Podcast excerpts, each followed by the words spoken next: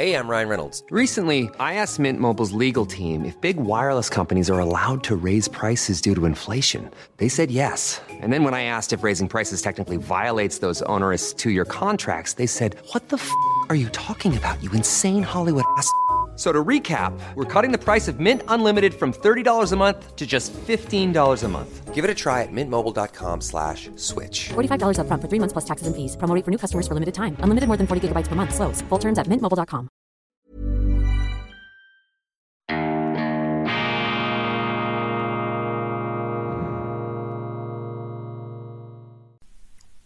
Grüezi miteinander, ganz herzlich willkommen, meine sehr verehrten Damen und Herren, bei einer weiteren Folge von Weltwoche Daily. Die andere Sicht, unabhängig, kritisch, ausgeschlafen, tiefenentspannt und verlässlich, gut gelaunt. Dies ist die schweizerische Ausgabe am Mittwoch, dem 16. November 2022. Bereits haben wir wieder November. Wir steuern auf Weihnachten zu. Unglaublich die Zeit der Besinnlichkeit. Sie weist schon voraus und ich sehne mich nach Besinnlichkeit. Ich versuche auch Besinnlichkeit herzustellen bei Weltwoche Daily. Ich hoffe, Sie merken das auch. Ich bin nicht der Einzige. Ich werde mich in Zukunft noch mehr anstrengen, dieses äh, Besinnlichkeitsgefühl hier aufkommen zu lassen. Bevor wir in die Nachrichten einsteigen, und es gibt natürlich wieder viel zu äh, berichten, habe ich Werbung. Jetzt folgt ein Live-Read. Das ist eine gesprochene Werbeanzeige. Das kennen Sie, hochinnovativ. Das haben wir schon öfters gebracht. Das kommt aus den Vereinigten Staaten von Amerika, aus dem Radio. Nicht alles, was aus den USA kommt, ist schlecht. Nein, gar nicht. Überhaupt nicht. Ich bin kein Gegner der Vereinigten Staaten. Ich bin Eklektiker. Ich schaue in die Welt hinaus und suche mir überall das zusammen, hoffentlich, wovon ich glaube, dass es gut ist und wovon es äh, und was funktioniert. Also, das ist hier der Grundsatz. Live Read, eine gesprochene Werbeanzeige. Wir haben an dieser Stelle schon mehrfach über das Real-Unit-Konzept von Karl Reichmuth, dem Luzerner Bankier, gesprochen. Worum geht es? Die Weltwirtschaft brodelt an allen Ecken und Enden. Wir haben eine steigende Inflation, weltweit, in Europa ganz extrem, in der Schweiz auch, aber etwas abgedämpft. Riesenverluste der Schweizerischen Nationalbank, gefährdete Energieversorgung und die drohende Eskalation im Ukraine-Krieg. Es stellt sich die Frage, droht uns bereits wieder eine Finanzkrise? Und wenn ja, wie schützt man sich davor? Wie bringt man sein Geld in Sicherheit? Die Antwort lautet, am besten mit realen Sachwerten. Das geht am einfachsten mit dem Real Unit. Das ist eine Anlagestrategie, mit der Zielsetzung, die Kaufkraft langfristig zu erhalten und das Ersparte vor Finanzkrisen zu schützen. Die Experten von Real Unit investieren vor allem in Gold, Silber, Industriemetalle und solide Schweizer Aktien mit krisenresistenten Geschäftsmodellen. Die Kursentwicklung von Real Unit in den vergangenen Jahren und die große Nachfrage bestätigen, dass die Strategie hält, was sie verspricht. Neu. Real Unit führt eine Kapitalerhöhung durch. Bis am 25. November 2022, 25. November 2022, können Sie die Real Unit Aktie direkt von der Gesellschaft zu günstigeren Konditionen erwerben. Informieren Sie sich jetzt unter www.realunit.com www.realunit.ch. Ich wiederhole www.realunit.ch und werden Sie Miteigentümer der Real Unit Schweiz AG. Meine Damen und Herren, das ist das Ende dieser gesprochenen Werbeanzeige, das ist das Ende dieses Live-Read. Wir springen jetzt in den redaktionellen Teil, das ist wie wenn Sie in der Zeitung eine Seite umblättern der Werbung. Jetzt kommen wir in den Nachrichtenteil. Auf Bali läuft noch der G20-Gipfel der ganz großen Industriestaaten mit einer starken westlichen, aber nicht ausschließlich westlichen Präsenz. Bali, Indonesien. Ich war vor, ja, was ist das? 22 Jahren, vor 22 Jahren, sage und schreibe, ich kann mich sogar noch erinnern, vor 22 Jahren war ich auch in Nusa Dua, allerdings nur kurz auf Besuch. Mein Hotel war auf einer anderen Seite der Insel.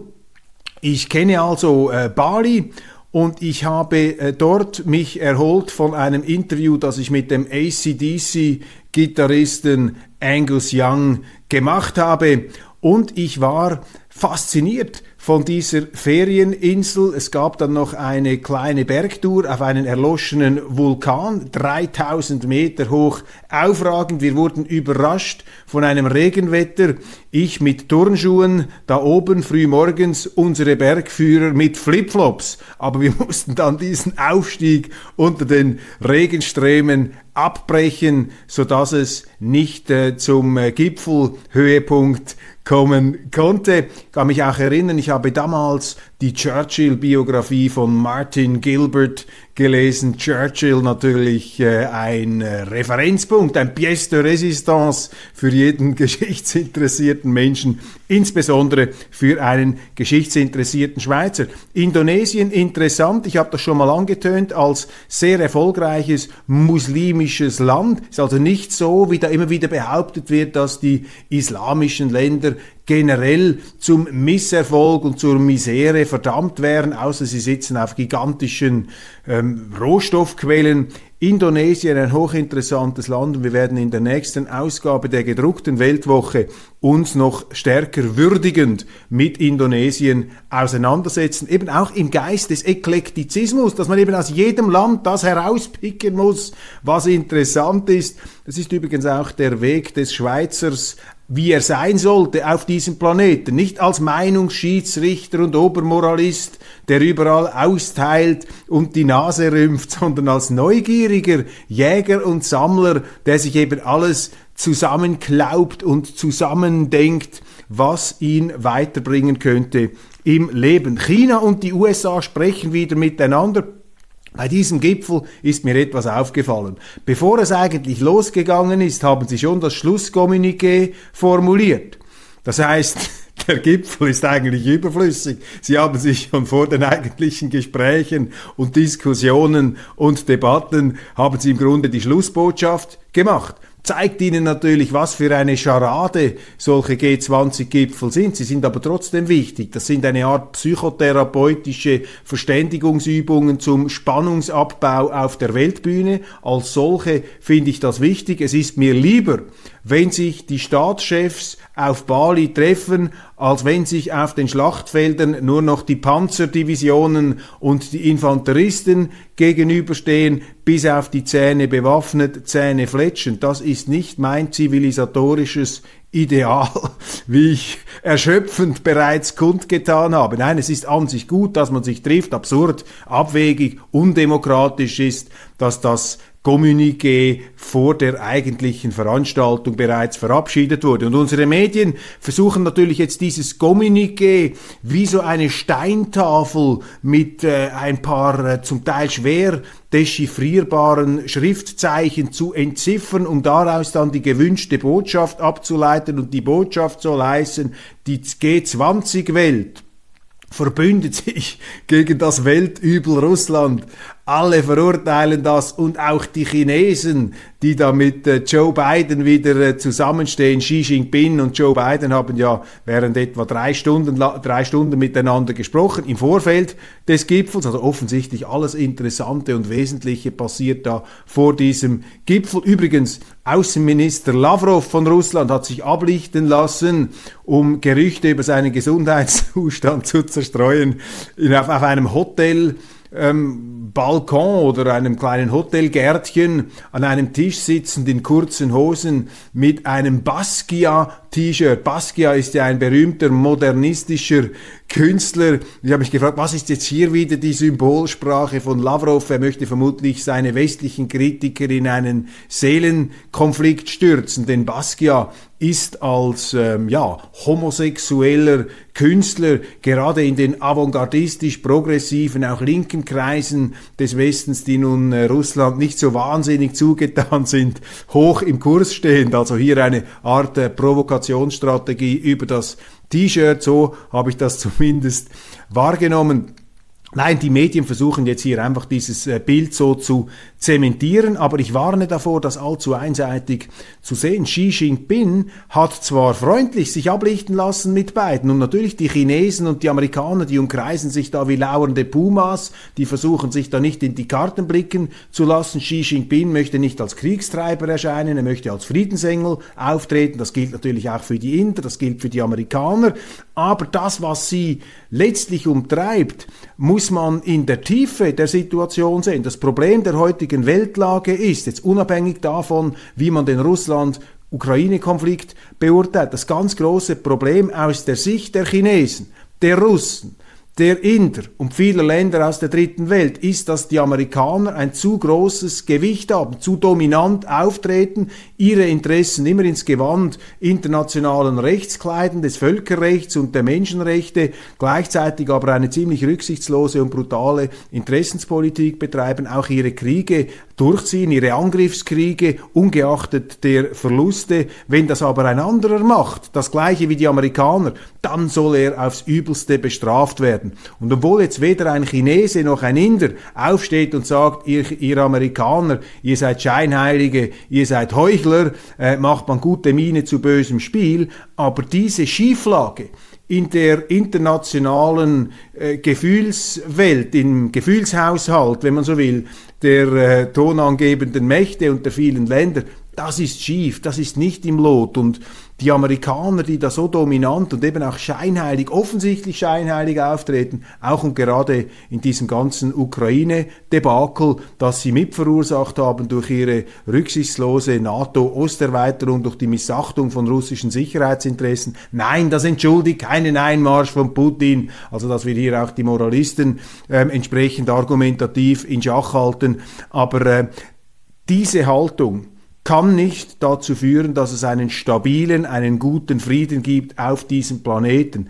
Diese Schieflage hat Xi Jinping auch zum Ausdruck gebracht. Er hat nämlich die Europäer aufgerufen, sie sollen sich emanzipieren von den Vereinigten Staaten. Er hat gesagt, wir müssen mehr auf Kooperation und weniger auf Konfrontation setzen. Meint er das ernst? Ich, ich kann ihm auch nicht in die Großhirnrinde hineinblicken, aber ich nehme ihm das ab und ich glaube, das Interesse der Chinesen besteht eben darin, gut zusammenzuarbeiten. Die Chinesen sind nicht auf dem Welteroberungstrip. Vielleicht kommen sie einmal so weit, wenn wir es auch so weit kommen lassen, indem wir unsere Verteidigungsbereitschaft vernachlässigen. Aber im Moment scheinen mir die Chinesen einfach auf dem wirtschaftlichen Expansionstrip zu sein. Nach 150 Jahren Hölle Armut, Absturz, Fremdherrschaft, Bürgerkrieg, Mao, Millionen von Toten, sehnen sich doch die Chinesen nach dem Wohlstand, den wir bei uns für selbstverständlich nehmen. Also, die Situation ist instabil, gut, dass man miteinander redet und die amerikanische Überdominanz stiftet Unfrieden. Sie ist nicht, um ein Lieblingswort der Journalisten zu verwenden, sie ist nicht nachhaltig. Der Tagesanzeiger hat gestern aufgetrumpft in einer Titelgeschichte mit einem Interview des ähm, russischen Dissidenten und früheren Schachweltmeisters, des Schachgenies Gary Kasparov und äh, mit der gebieterischen Attitüde und auch angriffig, was ihn schon auf dem Schachfeld, auf dem Schachbrett ausgezeichnet hat, eins zu eins äh, tritt er jetzt da als äh, außenpolitischer Ratgeber der Schweiz auf. Und er sagt, die Schweiz macht sich zur Komplizin Putins. Zitat von Kasparov. Die Schweiz müsse sich auf die Seite der Menschlichkeit stellen und der Ukraine mit Waffen helfen, sagt der russische Oppositionelle. Einen Sieg Kiews werde Wladimir Putin nicht über leben. Ja, meine Damen und Herren, hört mir doch mit der Menschlichkeit auf. Also wenn mir einer sagt, ich stehe für die Menschlichkeit und wenn du nicht meiner Meinung bist, dann stehst du für die Unmenschlichkeit, ja, dann wird er so wie, dann will er betrügen, dann will er moralisch einschüchtern. Doch dummes Zeug. Die Neutralität der Schweiz, die Kasparov hier angreift, ahnungslos angreift und völlig unwidersprochen angreift vom Tagesanzeiger, die stellen das nämlich an die Spitze ihrer Zeitung, weil sie einverstanden sind. Die Journalisten sehen das auch so. Die finden auch, Tagesanzeiger, NZZ, die Schweiz müsse die Neutralität aufgeben. Das sei jetzt das Wichtigste. Neutralität, das ist ein alter Hut, da muss man aufhören, das ist äh, unmoralisch. All diese Dinge komplett geschichtsblind hier, die Medien auf einem falschen Weg. NZZ und Tagesanzeiger gemeinsam in der NZZ auch gestern wieder Artikel, weitere Artikel gegen die Neutralität, diesmal im Dossier Iran. Also, diese Neutralität, meine Damen und Herren. Herr Kasparov, wenn er denn diese Sendung jemals hören sollte, übrigens in der NZZ gab er genau das gleiche Interview, also hier die Trompeten von Jericho, die uns einhämmern möchten, eintröten möchten, dass wir die Neutralität aufgeben sollen. Das ist kompletter Unsinn. Die Neutralität ist gelebte Menschlichkeit, ist gelebte Solidarität, denn das neutrale Land ist das friedliche Land und wenn alle Länder neutral wären wie die Schweiz, dann hätten wir keine Kriege Kriege mehr. Und diese Aufforderung von Kasparov, vom Tagesanzeiger, mit keiner Frage, auch nur mit einem Hauch von Kritik belegt, der bekam da einfach freie Fahrt. Ich wünsche mir, der Tagesanzeiger würde mich einmal in dieser fußfälligen Art interviewen, das kann ich aber vergessen. Da muss ich wiedergeboren werden als Gary Kasparov. Nein, ähm, das ist eine komplette falsche Sicht hier. Die Neutralität ist menschlich, weil sie auf die Vermeidung des Krieges schon im Ansatz setzt. Und das neutrale Land ist auch das Land, das dann den Frieden wiederherstellen kann oder helfen kann bei der Herstellung des Friedens, weil sie brauchen ja zwischen den Kriegshähnen, zwischen den Streithähnen und Konfliktparteien einen weißen Fleck auf der Landkarte, damit man wieder miteinander verhandeln kann. Das ist doch hier der ganz entscheidende ähm, Punkt, der außer Acht gelassen wird. Hört mir auf mit dieser Menschlichkeit, hört mir auf mit dieser Art von Verunglimpfung. Das ist nämlich drohend, wenn einer sagt, das ist menschlich, was ich sage, dann schließt er im Grunde alle, die eine andere Sicht haben. Und ich habe hier eine andere Sicht, die schließt er sofort aus, aus dem Kreis der Menschlichkeit. Das sind dann eben die Unmenschen. Neutralität ist menschlich, sie ist gegen den Krieg, sie ist für den Frieden und sie ist vor allem nützlich, weil sie im Moment des Kriegs die Möglichkeit auch eines Friedens wieder heraufbeschwört. Ich befürchte, wir schlagen einen Pfad ein, der vom 1,5 Grad Ziel abkommt. Frank Perez, Leiter der Schweizer Delegation an der Klimakonferenz in Ägypten, kontert Kritik an der Schweiz.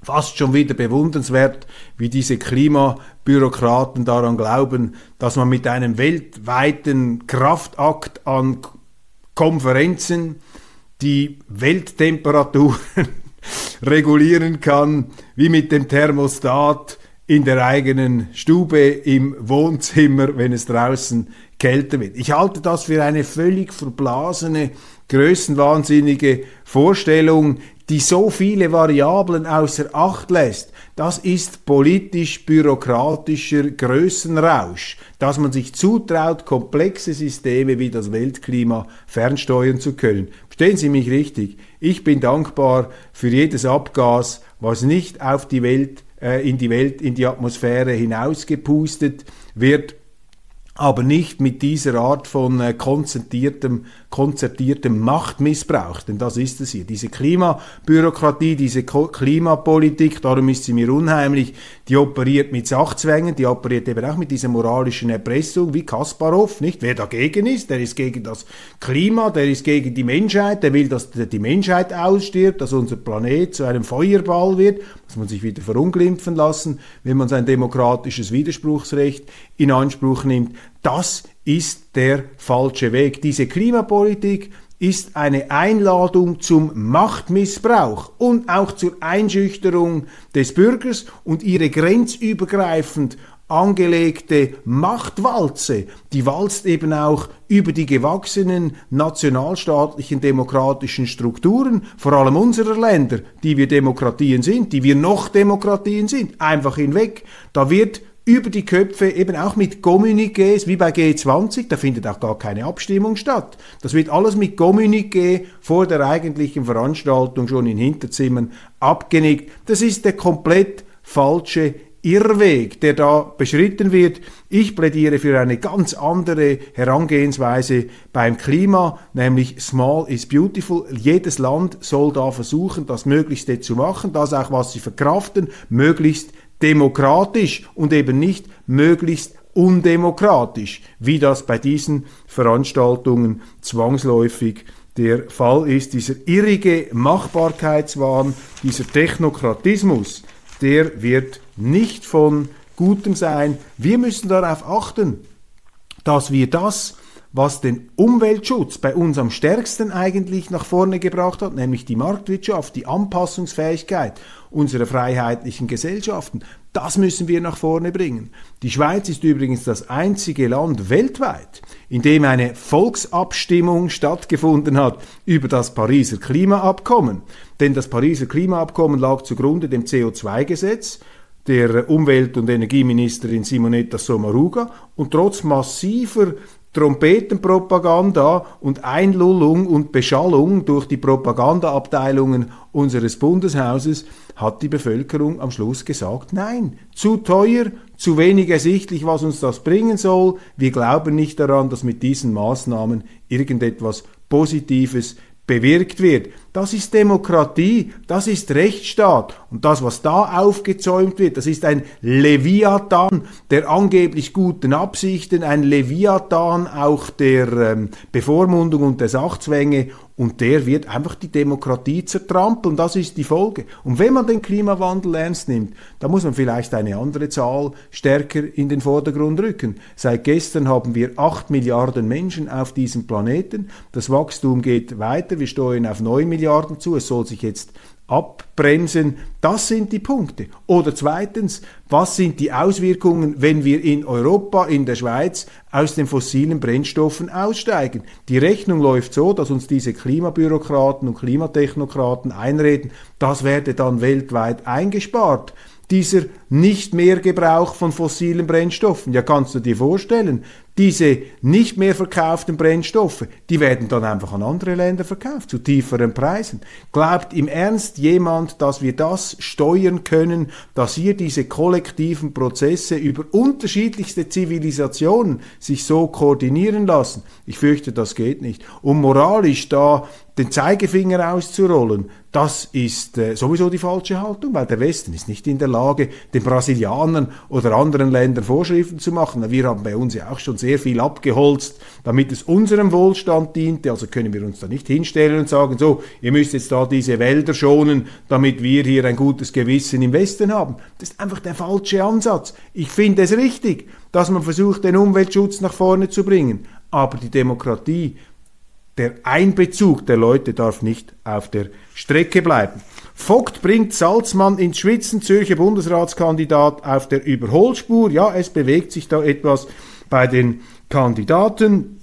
In der SVP, Sie haben das mitbekommen, im nächsten Dezember finden ja die Ersatzwahlen zu Uli Maurer statt, dem Finanzminister, übrigens um sein Departement. Da reißen sich jetzt schon da die anderen Bundesräte, die wollen sich dieses attraktive Finanzministerium unter den Nagel reißen, auch Karin Keller-Sutter. Die untätige Migrationsministerin versucht sich da ins Finanzdepartement zu retten, anstatt die Probleme zu lösen, die ihr Departement verursacht im Migrationsbereich. Das ist auch eine Entwicklung, die jetzt läuft, die man genau anschauen muss. Bei der SVP ist der Böstchen-Rekordhalter Albert Rösti nach wie vor der Favorit. Sie kennen meine Meinung. Ich finde, da disqualifiziert sich einer, wenn er da als universell verfügbarer Briefträger für bezahlte Interessen sich überall einsetzen lässt. Das wirft für mich einfach fundamentale Fragen über das politische Selbstverständnis auf. Hans-Uli Vogt, der Zürcher Rechtsprofessor, der da als Halbquereinsteiger äh, reaktiviert wurde, ist ja zurückgetreten aus dem Nationalrat. Ein guter Mann, das muss man sagen, ein fähiger Mann, auch ein unabhängiger Mann. Ähm, für mich einfach etwas fragwürdig, dass einer, der in einem Interview gesagt hat, ja, ich habe Mühe da mit der Polpartei SVP zu politisieren, dass er sich jetzt von ausgerechnet dieser Polpartei, das ist der Ausdruck der SVP-Gegner, als ob die SVP an einem Pol wäre, an einem Süd- oder Nord- oder West- oder Ostpol, Links- oder Rechtspol. Doch Quatsch, aus der Sicht der SVP, also ich bin ja SVPler, befinde ich mich in der Mitte der politischen Landschaft. Mag Leute geben, die sehen das etwas anders. Aber dieses diesen Wortgebrauch des Gegners sollte man sich auf keinen Fall zu eigen machen. Ja, Hans-Uli Vogt also da stark dabei. Dann äh, Werner Salzmann, ein solider, aber in den Medien eben nicht so glamouröser Kandidat, gerät etwas ins Hintertreffen. Und da ist eine Bemerkung, die ich rausgepickt habe aus dem Blick. Gibt ja noch den Heinz Dendler, der äh, Regierungsrat und Finanzminister, Finanzdirektor des Kantons Zug, für mich ein ganz valabler Mann, der eben auch weiß, was man machen muss, damit in einem Kanton Geld verdient werden kann, nicht einfach nur ausgegeben werden kann. Der wird von den Medien so etwas weggeschoben mit dem Argument, Händler fehlt in Bern das Netzwerk. Das ist nun das Unerheblichste, ob Sie in Bern ein Netzwerk haben. Das haben Sie dann sehr schnell, wenn Sie Bundesrat sind. Hinter diesem Argument versteckt sich etwas ganz anderes. Das sind einfach die bisherigen in Bern sich aufhaltenden Politiker, die den Eindringling von außen nicht haben wollen. Darum sagen sie, ja, weißt er hat eben kein Netzwerk. Das heißt, er soll da außerhalb der Wagenburg bleiben. Das sind die Argumente, die aus dem Inneren der Macht gegen die Aufmischer von außen kommen. Schweiz und Iran, ja, eben, da haben wir drüber schon gesprochen. Die Medien finden natürlich auch da müssen die Sanktionen übernommen werden, dringend fällig ist diese Neutralitätsinitiative von Christoph Blocher und seinem Komitee, damit wir endlich klären, damit wir endlich Verbindlichkeit haben. Neutral heißt, keine Teilnahme am Krieg für die Schweiz, am Krieg Dritter. Also wenn wir angegriffen werden, dürfen wir schon Widerstand leisten, dürfen wir auch alles machen, dürfen wir mit allen möglichen Mächten Bündnisse eingehen, aber eben nicht im Frieden und auch nicht während Kriegen Dritter. Da müssen wir uns draußen halten. Sowohl militärisch, aber eben auch wirtschaftskriegerisch. Mit Sanktionen soll das Ganze vernebelt werden. Man sagt dann, ja, Sanktionen, das seien keine Kriegsmittel, dummes Zeug. Sanktionen sind seit Tausenden von Jahren die Hungerwaffe das Ausbluten. Was haben die Römer gemacht in Alesia damals mit Vercingetorix, dem äh, Keltenhäuptling der äh, Gallier? Den haben sie ausgehungert mit einer unglaublichen äh, Befestigungsanlage, bis er ihnen den Arvernerschild, dem Cäsar, vor die Füße knallen musste. Landete dann im Kerker Vercingetorix. Hun Hungerwaffe. Die haben die ganzen, dieses Oppidum, diese, diese dieses, dieses, diesen Weiler, diese Stadt, diese befestigte Hü Hügelstadt, haben sie ausgehungert mit Wirtschaftssanktionen. Das klingt eben etwas harmlos, beschönigend. Impfkritiker gehen juristisch gegen Swiss Medic vor. Die Behörde habe überhasste Covid-19-Impfstoffe zugelassen, die weder notwendig noch wirksam noch sicher seien, so der massive Vorwurf. Ja, der Vorwurf stimmt. Er ist ja auch aktenkundig. Wir haben das ja mitbekommen jetzt in der äh, EU-Kommission ist das entlarvt worden, dass da falsche Produkteversprechen abgegeben worden sind. Jetzt ist die Rede von Nebenwirkungen. Wir haben eine Übersterblichkeit, die man sich nicht erklären kann, sollte es doch gar nicht geben. Sind doch jetzt quasi nach dieser Pandemie, hat es immer geheißen, seien die etwas geschwächten ähm, vulnerablen Gruppen. Da seien Leute halt bedauerlicherweise gestorben und jetzt seien halt die haben, hätten überlebt, die da gestärkt sind. Ja, warum haben wir dann eine Übersterblichkeit? Warum haben wir eine Übersterblichkeit, obwohl wir mit diesen Impfungen angeblich total geschützt sind? Stimmt doch einfach etwas nicht mehr. Da muss man hineinschauen. In der nächsten Weltwoche übrigens Philipp Gut mit seiner nächsten Recherche über die Impfschäden dürften Sie auf keinen Fall verpassen. Die letzten Weltwoche Covid-Ausgaben sind ausverkauft äh, gewesen, in der Kürze auch in Deutschland. Das heißt, äh, seien Sie bereit an den äh, Kiosken ab Donnerstag, ähm, wenn diese Weltwoche erscheint mit der neuesten Recherche von Philipp Gut. Ist natürlich sehr schwierig auf dem juristischen Weg, auf dem juristischen Weg hier etwas äh, zu bewegen. Man kann sich dann immer herauskristallisieren, heraus, ähm, herauswinden.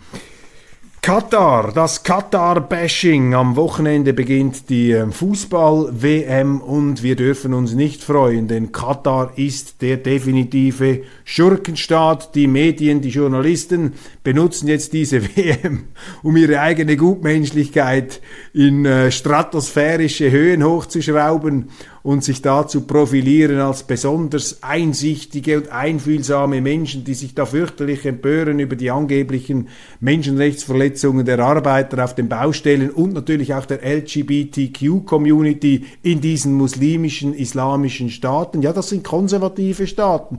Die leben sozusagen nach dem muslimischen Kodex. Das ist wie bei uns früher eigentlich die katholische Kirche. Da ist es auch nicht so gern gesehen worden, wenn einer homosexuell ist. Jetzt sind sie da in Katar und in diesen islamischen Wäldern, äh, Ländern immer noch dabei. Jetzt möchte der Westen hier natürlich aufklärerisch einwirken und denen den gleichen Progressivismus einprügeln, den wir hier schon haben. Ist übrigens interessant, dass der Islamismus, also der militante Islam, der ist ja entstanden in der islamischen Welt als Gegenreaktion zur Zwangsmodernisierung, die diesen Ländern vor allem auch vom Westen her aufgenötigt wurde oft dann auch über sehr dem Westen zuneigende Staatsführer wie Nasser etwa in Ägypten oder dann natürlich der Schah von Persien, der eine Filiale der Vereinigten Staaten im Iran aufzog, mit dem Resultat, dass es dann eine Gegenreaktion der religiösen Kreise gab. Also dieser religiöse Fundamentalismus ist das Resultat einer zu schnellen Missachtung und Niederstampfung der Religion in diesen Ländern, inspiriert und angetrieben oft durch den Westen. Und jetzt wenden wir das Gleiche wieder an. Wir versuchen jetzt hier also mit einer moralischen Unterdrückungs- und, äh, und, und, und, und, und, und Kampagne, Boykottkampagne, versuchen wir denen unsere Werte aufzuzwingen. Das wird einfach neuerliche Gegenreaktionen zur Folge haben. Das wird nicht das gewünschte Ziel haben. Und es ist natürlich scheinheilig und heuchlerisch vom Strübsten, denn wenn es wirklich darum ginge, jetzt Katar zu kritisieren, ich finde das gut, dass die Fußball-WM in einem muslimischen Land ist. Denn Fußball ist nun mittlerweile zu einer der letzten Brücken geworden, wo die Welt sich noch irgendwie verständigt, wo wir im zweckfreien Spiel auch Freude haben können, wo man nicht alles verpolitisiert und hier in die Minenfelder hinein ähm, verlagert. Aber wenn man Katar dann schon kritisieren wollte, ich mache das jetzt in diesem Zusammenhang mit dem Fußball nicht. Man sollte das auch nicht mit der Fußball-WM verbinden dann. Dann müsste man sagen, Katar ist eine Basis völkerrechtswidriger Angriffskriege der Amerikaner im Nahen Osten gegen Afghanistan, gegen Jemen, auch der Syrienkrieg wurde von dort aus lanciert, äh, mitgemacht. Das sind große Luft- und Luftlandepisten und Luftlandestützpunkte der amerikanischen, der NATO-Streitkräfte. Das ist dort in, äh, in Katar, ob das unter dem Titel NATO läuft, das ist etwas anderes, aber die Amerikaner, bleiben wir bei dem verlässlichen Wissen, die Amerikaner haben dort ganz wichtig, auch die Briten haben dort äh, Basen und Stützpunkte. Und das könnte man ja kritisieren, dass Katar mitgemacht hat oder sein Territorium zur Verfügung gestellt hat für diesen Krieg gegen Jemen. Da sind 370.000 Tote zu beklagen, darunter die meisten Zivilisten. Das ist ein unvorstellbares Verbrechen. Da ist ja der Ukraine-Krieg bis jetzt zum Glück nur eine Fußnote in dem Sinn, was die Opferzahlen angeht, bei aller Grauenhaftigkeit, die auch diesen Krieg auszeichnet. Davon hört man aber gar nichts. Das wird totgeschwiegen. Warum? Ja, weil unsere Medien natürlich nicht wollen, dass jetzt die Amerikaner kritisiert werden für ihre, ähm, für ihre Kriege. Übrigens noch eine Bemerkung zu Russland und Cherson. Ich warne einfach davor, diesen Krieg bereits für entschieden zu geben. Warten wir mal ab, was da passiert. Wenn es den Russen gelingen sollte, kann ich beurteilen, jetzt bin ich vor Ort, ich sehe nicht, wie die exakten Truppen und strategischen Bewegungen sind. Aber wir haben jetzt Winter, das ist nochmal eine Veränderung der Gesamtlage. Wenn es den Russen gelingen sollte, die Krim zu behalten und den Donbass zu behalten, dann wäre das ein riesiger Erfolg für Putin. Dann könnte er hinstehen und sagen, ja, wir haben Widerstand geleistet, zieht der ganzen NATO, dem ganzen Westen und er könnte dann als sogar Winkelried dieser Multipolarität aus dem hervorgehen, wo eben diese Disbalance mit den überdominant und auch äh, scheinheilig auftretenden Amerikanern, die für sich Maßstäbe in Anspruch nehmen, die sie bei anderen nicht gelten lassen, Doppelmoral, könnte er sich tatsächlich so positionieren. Ich sage nicht, wie wahrscheinlich das das ist, das weiß ich nicht. Im Moment scheint sich das Blatt gegen ihn zu wenden. Wir werden sehen. Ich warne einfach davor, hier zu allzu schnellen Schlussfolgerungen zu kommen und ich warne vor allem davor, diesen Krieg zu unterschätzen. Und auch die Eigendynamik, die in diesem Krieg natürlich nach wie vor drinsteckt, mit allen unabsehbaren Eskalationsgefahren. Und Sie wissen es, ich bin auch kein Freund der Perspektive, dass in Russland die Regierung jetzt einfach destabilisiert wird. Wir wissen nicht, was nachher kommt. Das haben wir schon Artikel. Ja, dann kommt dann sicher Herr Nawalny, ähm, dessen Wahlkampf die ihn auf schon die trübsten und grauenhaftesten Antisemiten unterstützt hat, Hauptsache gegen Putin, kommt dann dieser äh, Herr Nawalny. Keine Ahnung. Oder vielleicht kommt auch ein nationalistischer Fanatiker, kommt dann, wirklich ein, ein russischer Hitler an die Macht. Das wissen wir nicht. Und hier muss man behutsam bleiben und immer auf den Ausgleich der Interessen bedacht, sich nicht hineinsteigernd in Fronten und Feindbilder, vor denen auch Xi Jinping gewarnt hat. Er hat gesagt, und auch der indonesische Präsident, wir dürfen nicht in einen neuen Kalten Krieg zurückfallen. Meine Damen und Herren, das war's von der schweizerischen Sendung, natürlich mit vielen auch internationalen Themen. Schauen Sie unbedingt das internationale Programm an. Dort werde ich mich mit der Entscheidung des früheren amerikanischen Präsidenten Donald Trump befassen, die da groß angekündigt vollzogen worden ist. Vielen Dank für die Aufmerksamkeit. Wir sehen uns morgen wieder am Donnerstag, bereits wieder Donnerstag. Da darf ich Ihnen die neue Weltwoche vorstellen mit vielen interessanten Beiträgen, unter anderem der Recherche von Philipp Gut über die ganze Impfnebenwirkungsproblematik. Bleiben Sie dran auf diesem Kanal, abonnieren Sie YouTube, abonnieren Sie die Weltwoche-App im App Store. Sie sind gefragt worden, wo finde ich das? Im App Store können Sie das finden, Weltwoche einfach eingeben. eingeben. Wir haben sehr attraktive Angebote für Sie aufbereitet. Machen Sie es gut, wunderschönen Tag, tiefenentspannt warten, einmal schlafen und dann haben wir wieder Weltwoche Daily.